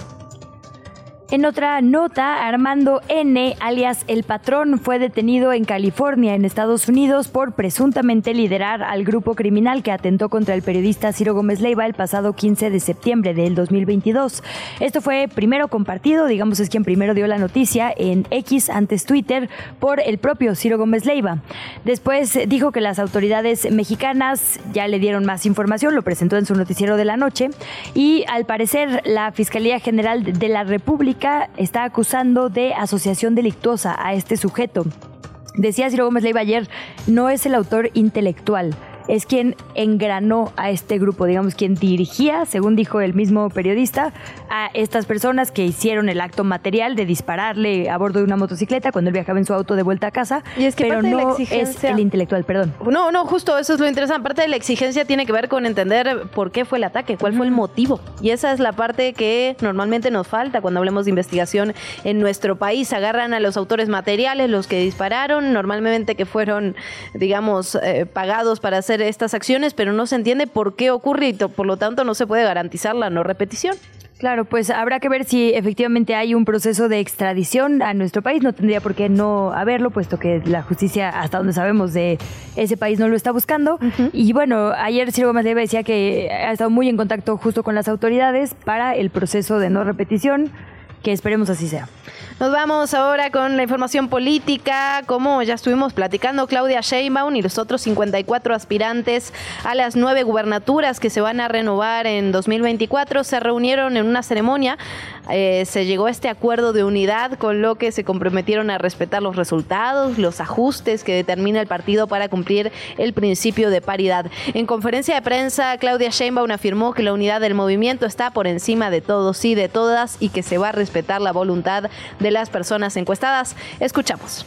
Desde que iniciamos la gira en nuestro país, la gira de la esperanza nos une, cada vez va creciendo más el movimiento de transformación, estamos cada vez más unidos, más organizados, la movilización que se ha hecho de todo en todo nuestro país es enorme y estamos sumando también a muchísimas personalidades en todo el país. Por otro lado, la virtual candidata presidencial de la oposición del Frente Amplio por México para la contienda del 24, Xochil Gálvez, reveló que a partir de esta semana va a estar protegida por la escolta militar que le ofreció la Sedena. Entrevistada después de una reunión con mujeres empresarias que integran la Coparmex, Gálvez Ruiz dijo que le asignaron un total de 12 elementos que se van a estar dividiendo en diferentes turnos y días laborales. Agregó que aunado a la protección que le brinda el gobierno federal, prevista para todas las personas que están buscando la presidencia. Ella viaja en camionetas que son blindadas para mayor seguridad y dijo que su próximo viaje entre Jalisco y Nayarit tendrá resguardo de personal militar. Radio Chilango. Otro de los temas que dieron mucho de qué hablar ayer fue estas manifestaciones que se estaban haciendo en el Instituto Politécnico Nacional. Las mujeres se estaban manifestando porque encontraron a un alumno, Diego N., que guardaba miles y miles y miles de fotografías de carácter sexual que estaban trabajadas con inteligencia artificial y muchas de ellas sobre alumnas, alumnas justamente del Poli. Diana Gómez, periodista de ADN 40, estuvo dándole seguimiento ayer puntual, puntual a la nota, fue una de las primeras en llegar a estas manifestaciones y le agradecemos muchísimo que nos tome la llamada. Diana, ¿cómo estás? Qué gusto saludarte. ¿Qué tal? Gracias. Eh, gustosa también de poder saludarlas en esta mañana y precisamente creo que es muy importante aportar contexto a esta situación que pues inició el 6 de octubre, el pasado 6 de octubre, dentro de las instalaciones de la ESCA Santo Tomás en el Instituto Politécnico Nacional, es la Escuela Superior de Comercio y Administración, donde eh, pues el, en la noche de este día 6 de octubre las estudiantes eh, que estaban en clase con eh, este compañero que está siendo ah, señalado como el generador de estas imágenes, pues lo presentan ante las autoridades escolares de esta institución al encontrarlo eh, pues con un iPad en donde él habría estado almacenando estas imágenes que ya bien comentan eh, manipuladas con inteligencia artificial eh, con fines de generar desnudez. Y bueno de acuerdo a lo que las alumnas señalan eh, para comercializarlas. Específicamente ellas han mencionado la red eh, social bueno el- la red de mensajería Telegram. Eh, las autoridades del Politécnico han dicho pues que ellos mismos tuvieron conocimiento del contenido que había en este iPad de estas imágenes y que además al momento en el que pues este alumno fue presentado en la dirección él mismo eh, pues dijo que sí que él era eh, pues responsable de pues este de haber cometido este ilícito cómo se enteran las alumnas de esto bueno pues porque algunos alumnos hombres algunos novios de algunas pues eh, fue, eh, supuestamente pues eh, recibieron la información de que existían estas imágenes cuando se les ofrecieron las mismas Eh, entonces, bueno, pues las han descrito como imágenes que fueron tomadas en espacios dentro de la escuela, eh, de las redes sociales, de algunas de ellas, y bueno, pues ellas reconocieron estos espacios, la ropa que traían, ya que eh, pues también los rostros, al ser modificadas por inteligencia artificial, los rostros también habrían cambiado. Y bueno pues esta es la situación que ocurre el día 6 de octubre. Eh, las alumnas eh, pues deciden el 11 de octubre hacer una primera manifestación a las afueras de Canal 11 muy cerca unos pasos de la entrada de la ESCA y es ahí donde pues piden eh, a las a las autoridades eh, pues tener este este caso con perspectiva de género que se les permita precisamente pues ampliar sus declaraciones que se que se dé de baja definitivamente a este alumno.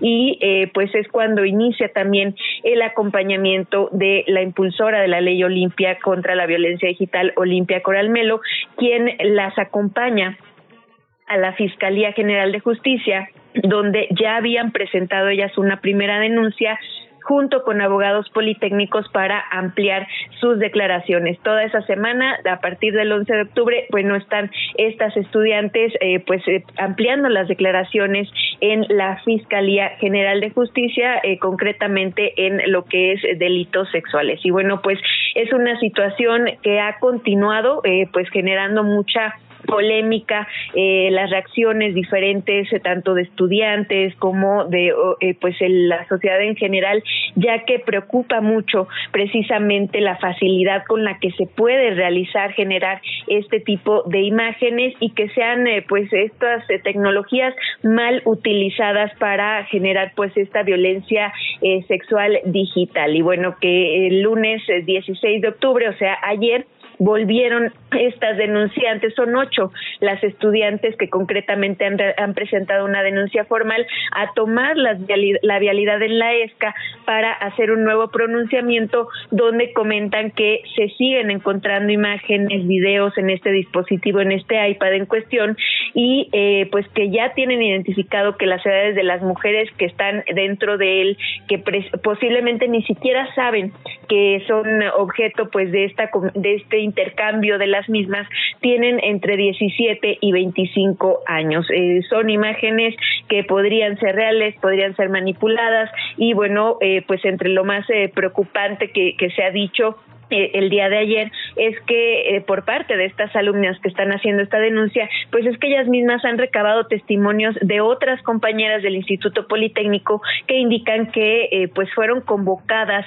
para entrar al negocio para pagar por producir fotografías o conseguir imágenes de alumnas para editarlas. Es eh, pues algo que todavía hasta el momento se desconoce los alcances que tiene, eso es la parte que está investigando las autoridades policiales, la fiscalía. Y eh, pues por parte del Politécnico ayer mismo en la noche pues ya el, eh, la Comisión de Honor del Consejo Técnico Consultivo Escolar determinó que eh, pues iba a dar de baja definitiva a este alumno en cuestión. Y bueno pues ya ahora todo digamos la investigación se está llevando a cabo eh, pues por parte de la fiscalía esta persona pues ostenta la presunción de inocencia hasta que la autoridad competente dictamine lo contrario. Se sabe que estuvo 48 horas en esa primera semana de denuncia, eh, pues también él realizando una declaración, pero eh, pues salió ante lo que fue considerado pues la falta de, de, de probatorias necesarias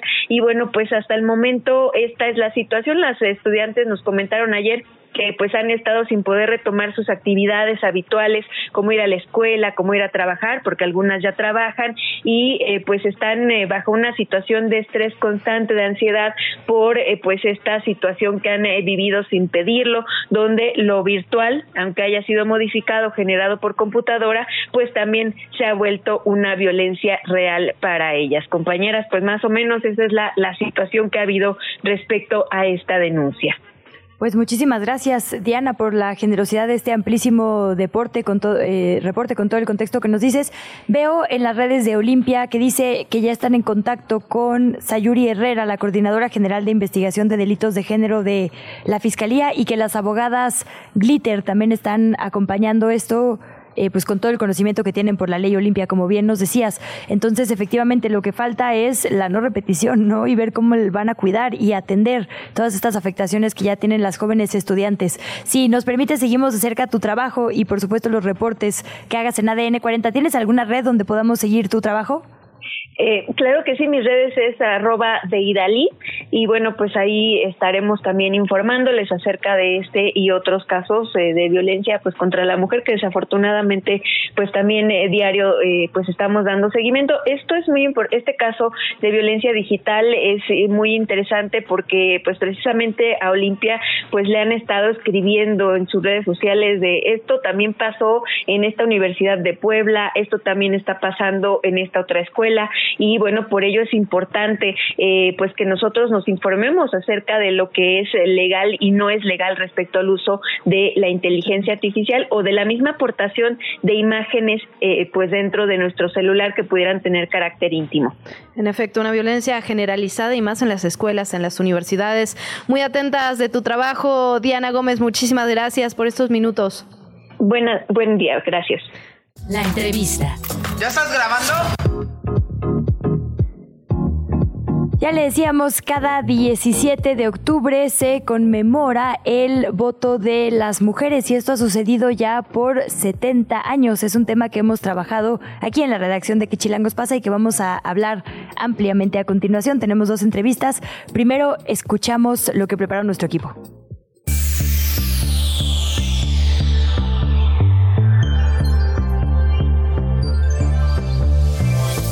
¿Te imaginas no poder votar? Hace 70 años las mujeres no contaban con derechos políticos.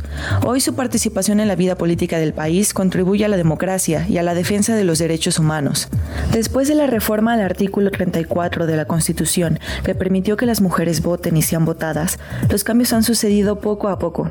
El camino no ha sido sencillo y que haya una alta posibilidad de que una mujer gobierne el país es muestra de este trabajo colectivo. Pero, ¿qué piensan las mujeres más jóvenes? ¿Reconocen la importancia de su voto o es algo que lo ven ajeno? ¿En qué chilangos pasa? Les preguntamos. Que es algo bueno porque todos debemos de tener la misma igualdad, no porque seas hombre o porque seas mujer, deberías de tener mayor, mayor valor como persona. No sabía que las mujeres antes no podían votar y pues es eso que ahora que las mujeres podamos votar ha sido un gran cambio este para porque también nosotras podemos dar nuestra opinión Era como un acto de discriminación hacia la mujer, ¿no? De que el hombre es más importante que la mujer y la mujer solo se puede dedicar a las labores de la casa. Es, era injusto, pero ahora ya que se han reformado las leyes y todo eso es un poco más justo. Creo que es importante, pues eso eh, refleja que la sociedad ha avanzado en cuanto a igualdad de género y pues las mujeres también somos parte de la sociedad, entonces eh, un trato igualitario es lo que se espera. Pues es un paso importante para la voz de las mujeres, ya que antes es- estaban muy reprimidas y actualmente ya todas podemos exigir nuestros derechos. En 2014 y 2019, gracias a reformas constitucionales, se establecieron lineamientos en materia de paridad de género. Actualmente, de acuerdo con datos oficiales, hay nueve entidades federativas que son gobernadas por mujeres. 250 diputadas integran la legislatura y hay 64 senadoras, lo que representa el 50% de los espacios disponibles. Hay 606 diputadas locales y 522 presidentas municipales. Y también, por primera vez, existe una posibilidad real de que una mujer sea presidenta del país. Esta es la primera vez que voy a votar por un presidente y me parece excelente que dentro de las candidatas eh, las principales sean mujeres, pues creo que es muy importante para esta sociedad machista que tenemos en México y sería un gran avance para las mujeres en- dentro de la igualdad y la equidad de género. Es bueno porque en, ningún momento de la historia de México ha sucedido que tengamos una presidenta, sino es que casi siempre se le daba más importancia a los políticos que a, la, que a las mujeres. Represente muchos retos para la futura presidenta en caso de que suceda. Eh, cambiarían muchas situaciones tanto de perspectiva de género como de igualdad. Todos los políticos son lo mismo, entonces quién sabe si esta presidenta nueva que llega sea menos corrupta. Tengo mis dudas en cómo sería recibida de acuerdo a la sociedad machista en la que estamos actualmente. Podamos ver que también las mujeres tienen su, su opinión. México se ubica en el lugar 15 de 146 países en el indicador de empoderamiento político según el Informe Mundial de la Brecha de Género del Foro Económico Mundial y en el lugar 3 en la región de América Latina y el Caribe. Vamos por buen camino. Ya lo decíamos, en 1953 cambiaron las leyes, sin embargo, todavía hasta hace pocos años y todavía en este momento algunos en algunos lugares de nuestro país el voto femenino no es algo tan común como pensamos y si alguien lo sabe es Antonia Ramírez Marcelino. Ella es periodista indígena de la comunidad náhuatl de Ocotequila en, en Guerrero. Antonia, qué alegría saludarte. Gracias por compartir con nosotras esta mañana. Hola, buenos días, mucho gusto. Muy buenos días, Antonia, y gracias por tu tiempo. Preguntarte por la lucha de tu comunidad. Cuéntanos el contexto en el que viven las niñas, las adolescentes, las mujeres cerca de ti. Bueno, pues comentarle que, que mi comunidad se llama Ocotequila, como lo acabas de mencionar, Ocotequila, municipio de Copanatoyac, aquí en Guerrero. Eh, estamos de la Ciudad de México unas 10 horas eh, aproximadamente. Eh, mi pueblo, eh, hablamos náhuatl, este, aproximadamente tenemos como 1.500 habitantes. De esos 1.500 habitantes, como el 60% son mujeres. Y bueno, ¿cuál es el contexto de las mujeres, de las niñas? Pues aquí tenemos muy restringidos nuestros derechos. Eh, hasta hace apenas, hace dos años, las mujeres no podíamos votar eh, para elegir a nuestras autoridades comunitarias, solamente lo hacían los hombres. Y bueno, como lo decían los señores ya grandes, es algo que ustedes ya saben y no tienen por qué, como dice, discutirlo. Eh, acátense a lo que a lo que son las reglas, a los usos y costumbres de nuestra comunidad. Y bueno, es algo que no que no nos parece, bueno, no nos parecía, no nos parece, porque precisamente eh, yo como periodista eh, trabajo en la ciudad de Tlapa y, y documento no muchas violaciones a los derechos humanos y entre ellas pues la participación política. Y entonces yo me preguntaba bueno si yo denuncio o si a través de mí visibilizo problemas que se están dando dentro de, de, de mi entorno porque en el caso de mi comunidad no lo no lo he hecho no no no lo no, no lo sentía que no lo podía hacer por por el temor no de que yo fuera pues primero pues, amenazada, ¿no? Y, y sobre todo, pues que me saquen de mi comunidad, que es algo muy recurrente cuando una mujer levanta la voz aquí en nuestra región, que no les parece a la mayoría o que, o que no se toca intereses, ¿no? De algunos políticos y entonces, pues la sacan de la comunidad y es desplazada. Yo creo que era ese mi temor, el por qué no lo hacía. Y entonces empecé a platicar con otras mujeres eh, eh, ¿qué, qué pensaban ellas, si se sentían bien de que no se les permita votar y pues la verdad la mayoría, tanto mujeres jóvenes, tanto ancianas, porque mi mamá tiene 78 años y yo le preguntaba, ¿y por qué no se vota, mamá? Cuéntame por qué. Eh, pues es que dicen que nosotros no podemos llegar a la comisaría, solamente tu papá iba y este y nada más dice y, y no sabemos más, pues dice, pero eso nos dicen que no podemos hacerlo. Pero bueno, ¿a ti no te gustaría participar y votar a tu autoridad? no, claro que sí me gustaría. Y así yo preguntaba a otras mujeres qué les parecía y si estaban bien y decían que no, que no estaban conformes porque sí les gustaría participar. Y entonces yo les hablé, le digo, miren, es que hay leyes, hay leyes este, que protegen nuestros derechos. Aparte de como ciudadanas, también hay otras leyes específicas que son, que defienden nuestros derechos como mujeres y sobre todo como mujeres indígenas. Si ustedes quieren podemos hacer y reclamar eso, esos derechos, le digo, pero siempre y cuando, pues, que, mm, que ustedes también estén conscientes que lo quieren hacer. Entonces así fue, eso fue lo que, lo que pasó y el día 2 de enero del 2022 las mujeres nos organizamos, nueve mujeres, porque había más mujeres por, el miedo, por el temor, no se animaron a ir a la comisaría a pedir que también querían este, votar para elegir a, a la autoridad comunitaria, que es el comisario municipal. Eh, el, comisario municipal es, este, es la máxima autoridad dentro de un pueblo, dentro de un pueblo que es el que dirige y lleva como las peticiones al ayuntamiento municipal, que sería al presidente municipal, para, pues, para obras, para beneficios, ¿no? De nuestra comunidad, ese es el papel, y también, pues, para, este, brindar seguridad dentro de la comunidad. Ese es el papel del comisario municipal, sin embargo, las mujeres no participábamos para elegir. Y entonces el 2 de enero del 2022, las mujeres, nueve mujeres acudimos con todo el temor, pero bueno, pedimos que, que también queríamos participar y nos dijeron que no se podía y que, bueno, en una asamblea ellos determinarían si nos daban permiso para votar. Y yo les decía, oye, pero es que hay leyes que dicen que nosotros debemos de votar y entonces pues también somos parte de esta comunidad, también debemos de participar. Sí, pero es que los usos de costumbres no nos permiten, le digo, pero esos usos de costumbres los hicieron personas atrás y, y a lo mejor las mujeres de nuestra época en ese entonces pues no lo manifestaron, no quisieron involucrarse, no querían ser partícipes, no, no sabíamos qué es lo que ellas querían, pero las mujeres actuales, las mujeres de ahorita les estamos diciendo, les estamos pidiendo que también nosotros queremos ser escuchados y queremos participar y queremos votar para elegir al comisario municipal. En ese entonces apenas estábamos como luchando para votar o para que acepten nuestro nuestro voto para elegir a nuestra autoridad. Y este yo recuerdo que era este creo que yo les decía a las mujeres se acuerdan que bueno les digo el, el voto en, en, México bueno antes hace muchos años las mujeres no podíamos votar. Fue hace 68 años que las mujeres en ese entonces eran 68 años le digo en, en ese entonces digo 68 años que las mujeres en México llevamos votando. Entonces, nosotros estamos haciendo como esas mujeres de hace 68 años, no buscando, primero buscando como cabildeo, como, como un acuerdo mutuo, ¿no? Con las personas que representan nuestra comunidad para que nos permitieran votar, digamos, pues de buena manera, ¿no? Y como no se pudo, yo les dije, bueno, es una asamblea donde ustedes van a, van a decir qué es lo que nosotros queremos. No, les digo, se convoca a mujeres eh, y que las mujeres nos decidamos, no ustedes.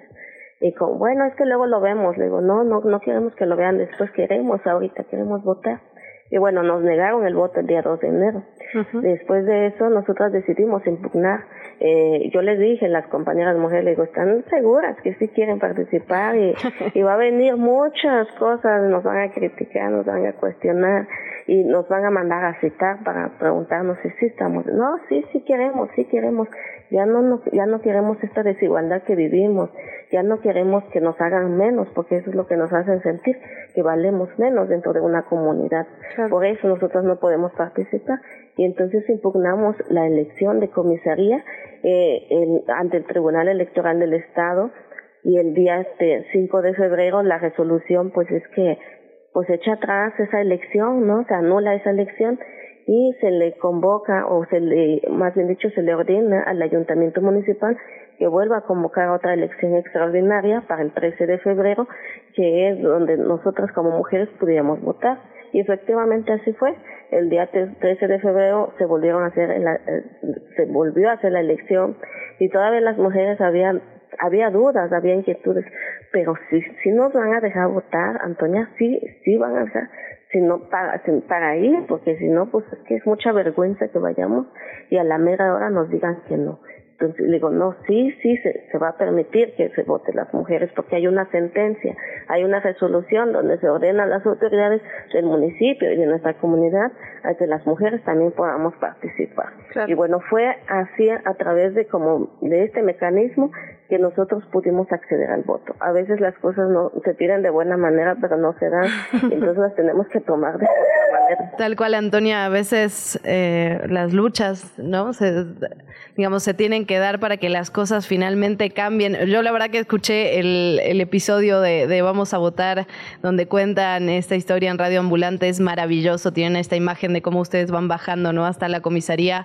Así empieza y está, bueno, recomendadísimo para todos los que nos escuchan. Te agradecemos, Antonia, muchísimo que hayas platicado con nosotras esta mañana. Muy importante escuchar este testimonio y saber que en no todos los lugares de nuestro país están iguales las condiciones. Poner el ojo ahí, poner el acento ahí. Efectivamente, comentaste que, o sea, esa es mi comunidad.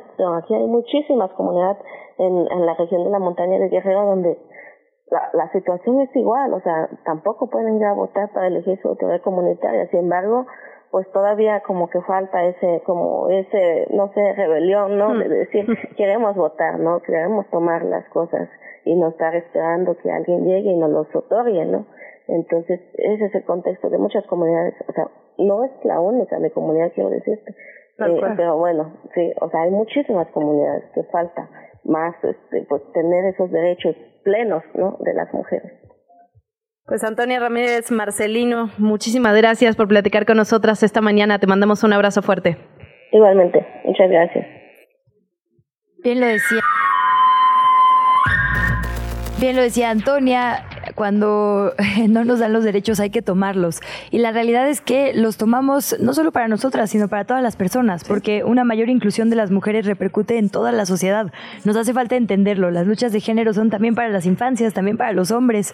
Quien lo tiene muy medido es Fátima Mase, economista y una gran estudiosa de la inclusión. Bienvenida Fátima y gracias por estar con nosotras esta mañana. Hola, muy buenos días. Un gustazo estar en su programa. Muchísimas gracias, Fátima. Bueno, preguntarte, digamos, ya, ya escuchábamos, Antonia, con, con parte de las desigualdades que se dan a, a nivel, digamos, nacional en todo México. Preguntarte a ti, ¿qué ha cambiado a partir del 53? ¿Qué ha cambiado para bien y qué cosas todavía faltan por, por luchar, por cambiar, por que nos garanticen nuestros derechos político-electorales?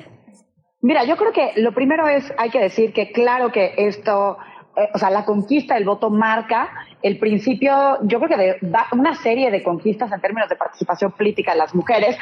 Lo primero es empezar por decir que en los 50 y Leticia Bonifaz tiene una columna hoy eh, extraordinaria, ¿no? En donde no se nos quería dar el voto porque existía esta duda de si las mujeres teníamos la capacidad de poder decidir sobre el rumbo del país, ¿no?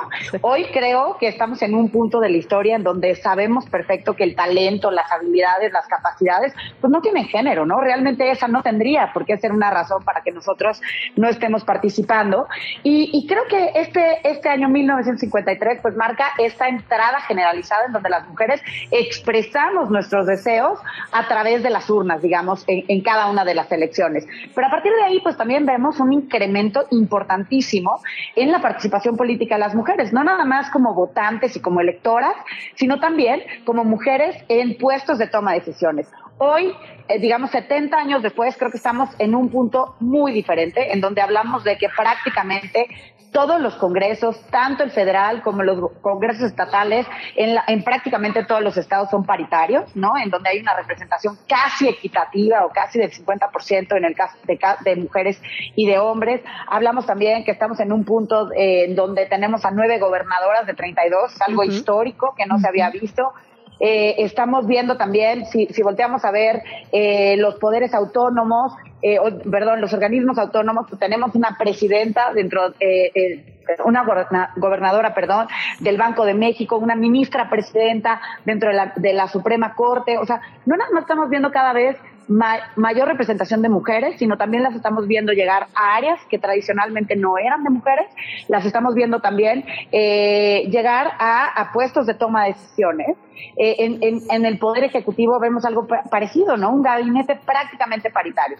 Yo hoy, hoy lo que veo es, ciertamente hay una mayor representación de mujeres, pero eso no quiere decir que las que las eh, circunstancias, digamos, que tiene una mujer contra las de un hombre sean las mismas, y tampoco quiere decir que hayamos roto todas las barreras que, que, que antes había, ¿no? Antes había una barrera muy evidente legal, digamos, en donde no podíamos ocupar ciertos cargos. Hoy esto es distinto, pero las barreras siguen siguen ahí, pero son un poquito más sutiles. Claro, y además, eh, justo lo hablábamos cuando el Premio Nobel de Economía, ¿no? Eh, las mujeres se nos cruzan circunstancias de vida, como bien dices, como por ejemplo la maternidad, la crianza, el cuidado de personas adultas mayores, y eso es un reto extra, es decir, quienes son estos puestos, ¿no? Directoras, secretarias de Estado, presidentas de la Corte, seguramente tienen a su cargo muchas cosas más de las que tendría un hombre ahí. Su chamba y la complejidad para ejercerla tiene que ver con una serie de factores externos que también la complican, ¿no? Exactamente, o sea, al final eh, las mujeres que están en la política, al igual que las mujeres que estamos en la investigación y quienes están en los negocios, la mayoría enfrenta una doble jornada en donde tiene que absorber una buena parte de, la, de, de los cuidados y además estigmas, porque sigue estando este chip en donde pues nosotras somos las que tenemos que estar a cargo de estas cosas y no necesariamente, ¿no? Porque por supuesto que juega un rol, influye totalmente en las decisiones eh, que, que, que, tomamos a nivel profesional. Y además hay otra cosa que a mí me parece muy interesante. Hay un estudio del Instituto Mexicano para la Competitividad, del INCO, que, que ha seguido por, por tres años consecutivos a las mujeres que están participando en las secretarías de Estado de, eh, del gobierno federal. Y, y, algo que es interesantísimo es ver, aunque tenemos hoy un gabinete prácticamente paritario, en donde las titulares de las secretarías, eh, digamos, hay el mismo número de secretarias que de secretarios, cuando se abre el resto de la estructura vemos que la, representación de mujeres se pierde. Eh, se reduce completamente entre los puestos de enlace o esta base y los puestos de mando. Y luego vuelve a aumentar de manera, digamos, consciente en, en, en los puestos de toma, de, digamos, la, más bien en, en la cabeza de, de las secretarías. Esto para mí es un reflejo interesantísimo que la estructura no está cambiando. O sea, sí hay una decisión consciente, digamos, del gobierno federal actual de poner a más mujeres, pero no necesariamente porque existan las condiciones para que las mujeres vayan creciendo y vayan ocupando cada vez puestos eh, pues mejor pagados y de mayor jerarquía. Y esto tiene un impacto, ¿no? Porque, eh, por ejemplo, si tomamos estos puestos de mando, pues hay una diferencia salarial del 11%. A pesar de que hay un tabulador, pues las mujeres no están ocupando la mayor parte de los puestos mejor pagados ni dentro de cada uno de los puestos los niveles con mayores con, con, mayores salarios. Y esto en gran parte pues puede tener que ver con eso no con el hecho de tener una doble jornada de que muchos de estos puestos a estos puestos se llega digamos de manera de confianza y hay que tener un buen capital social no para, para ser elegida en, en este tipo de puestos. Y entonces pues aquí es en donde se ven este tipo de diferencias a las que yo me refería que parecieran ser más sutiles pero que sin duda siguen tomando eh, siguen eh, jugando un, un, papel muy importante y que se necesitan ir rompiendo, pues con, con una serie de políticas públicas y de decisiones internas eh, que se deben de tomar de manera consciente. Esto que dice Fátima es fundamental, digamos, las cuotas de género subsanan inequidades históricas, pero no pueden ser la única política o la única forma en la que combatimos la desigualdad, la inclusión y las, digamos, las exigencias que llevan décadas y que todavía no han sido del todo escuchadas. Fátima, te agradecemos muchísimo estos minutos esta mañana. Estamos corriendo muy apretadas el día de hoy, pero micrófonos abiertos para ti. Ojalá vuelvas a platicar con nosotras pronto. Me dará muchísimo gusto. Buen día. Un abrazo. Buen día. Gracias, Fátima. La salud en tus manos. Con el doctor Mauricio Rodríguez de la UNAM. Buenos días, doctor Mau. Cuánta cosa para analizar vacunas de influenza, de COVID, Día Internacional de la Lucha contra el Cáncer de Mama. ¿Con qué quieres arrancar? ¿Cómo están, Luisa, Luciana? Buenos días, saludos al auditorio. Pues sí, nada más reforzar que esta semana empezó la vacunación contra influenza y COVID en, pues, en casi todo el país. Hay que estar pendientes de en las localidades cuando ya está, pero, pero en principio ya está la vacuna. Hay que irse a poner sobre todo a las personas de alto riesgo, los, los grupos prioritarios. Y son vacunas seguras, efectivas y pues más o menos es algo que vamos a estar haciendo cada año ya lo hacíamos para influenza, eh, quizá para COVID también, así que pues nada más recordarles que, que sí se necesita un refuerzo en las personas de mayor riesgo, ¿no? En efecto, Mauricio, muchísimas gracias por platicar con nosotras. También platicar sobre el tema del cáncer de mama, el Día Internacional, estamos en este contexto del Día Internacional de la lucha contra este cáncer que afecta principalmente a las mujeres. Es una de las principales causas de muerte que vemos año con año en las cifras que da el INEGI. ¿Qué se está realizando? ¿Cómo, ¿Cuál es la principal advertencia que podemos tener y qué, digamos, cómo podemos prevenirlo? Sí, Luciana, pues fíjate que todo octubre es el mes de la concientización sobre el cáncer de mama para poner el tema eh, a la, vista de todo el mundo. Es un problema de salud pública. En particular, el 19 de octubre es como el Día Internacional de la Lucha contra el Cáncer de Mama. En México, más o menos 30 mil mujeres son diagnosticadas cada año y alrededor de 7, 8 mil de funciones por esta, por esta enfermedad. La pandemia empeoró las cosas, eh, retrasó el diagnóstico, retrasó el acceso a los tratamientos. Entonces, pues si ya teníamos un problema antes de COVID con cáncer de mama, lo vamos a seguir teniendo, incluso puede aumentar, así que pues ahora más que nunca hacer énfasis en que la detección oportuna, la autoexploración, la consulta, la mastografía, este, acercarse a los servicios especializados en estos temas. Hay muchos en, pues en casi todas las instituciones. Hay programas específicos para esto y hay fundaciones y hay pues hay una gran eh, variedad de servicios y acceso a, a esto hay que pues promoverlo. Eh, ahora más que nunca y hacer énfasis en que el diagnóstico oportuno puede ser puede ser la diferencia tenemos tres minutitos. No quisiera dejar de preguntarte por eh, lo que ponías al principio sobre la mesa, las vacunas. Las que nos vayan a poner son seguras porque ya pasaron por Cofepris. Pero es un momento bien interesante justo en estas sesiones de los comités que estamos siguiendo de cerca, porque se abre la posibilidad de que el sector privado también nos las ofrezca y van a ser, digamos, igual de buenas en cualquier lugar. En la pandemia eh, obviamente había una prioridad para los sectores públicos porque los estados son quienes garantizan derechos. Ahora eso podría reconfigurarse también. ¿Estoy entendiendo bien? Sí, de hecho está cambiando ya, la, cambió desde mayo la situación con COVID. A ver, Ahora esta semana, ayer se, sesionó los comités de moléculas nuevas para evaluar la vacuna de Pfizer y la vacuna de Astra. A la vacuna de Pfizer le dieron el, pues el, voto favorable, a la de Astra no. La de Astra no presentó información actualizada, entonces no, no la dejaron pasar, pero la de Pfizer sí. Esto, en efecto, abre el camino a que el mercado privado pueda empezar a tener acceso a estos productos y que los venda en este en este sector. En la pandemia la situación era muy diferente, no había opción para el mercado privado precisamente porque la, todos los países hicieron la vacunación a través de los gobiernos y esa fue la estrategia que se, que se adoptó. Esperemos ver pues ahora cómo cómo se desenvuelve esta nueva etapa de, de los productos ya en el, en el mercado privado. Seguramente van a ser tan costosos que pues va a haber un acceso muy limitado a ellos. De cualquier manera, las vacunas que ya están hoy en los centros de salud son las que hay que ponernos, porque esas son las que nos van a ayudar en esta época. Ahorita todavía le falta esa vacuna que se aprobó ayer para llegar al, a los anaqueles, como decimos, este, varias seguramente semanas, si no es que un par de meses. Entonces, pues tampoco es que ya esté la opción aquí, aquí presente.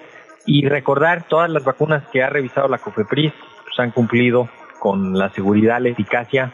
Eh, de hecho, ayer la primera que no ha pasado es esta de Astra, mm. porque pues ya no ya no cumplió la evaluación. O sea, la Dala, la Sputnik, la que hay en nuestro centro de salud está bien, pues. Esas, ajá, y esas ya se han usado, sirven para proteger a los más vulnerables y con eso hay que hacerlo. Hay mucha gente haciendo como campaña en contra de ellas, hay que tratar de moderar ahí el discurso porque eso lo único que va a provocar es que la gente no se vacune y eso pues lo único que pone es en riesgo a la gente que no se vacuna, ¿no? No importan las agendas políticas, hay que hacerlas a un lado y hay que promover ahorita las, la, pues, la aceptación de las vacunas en la comunidad.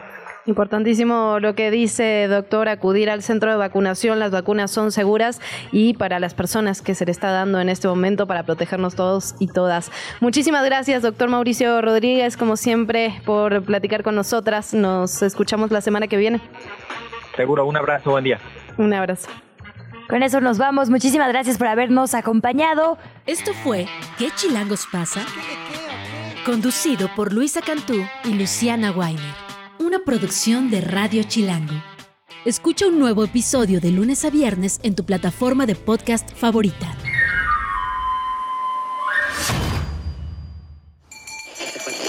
Radio Chilango, la radio que... Viene, viene, ¿eh?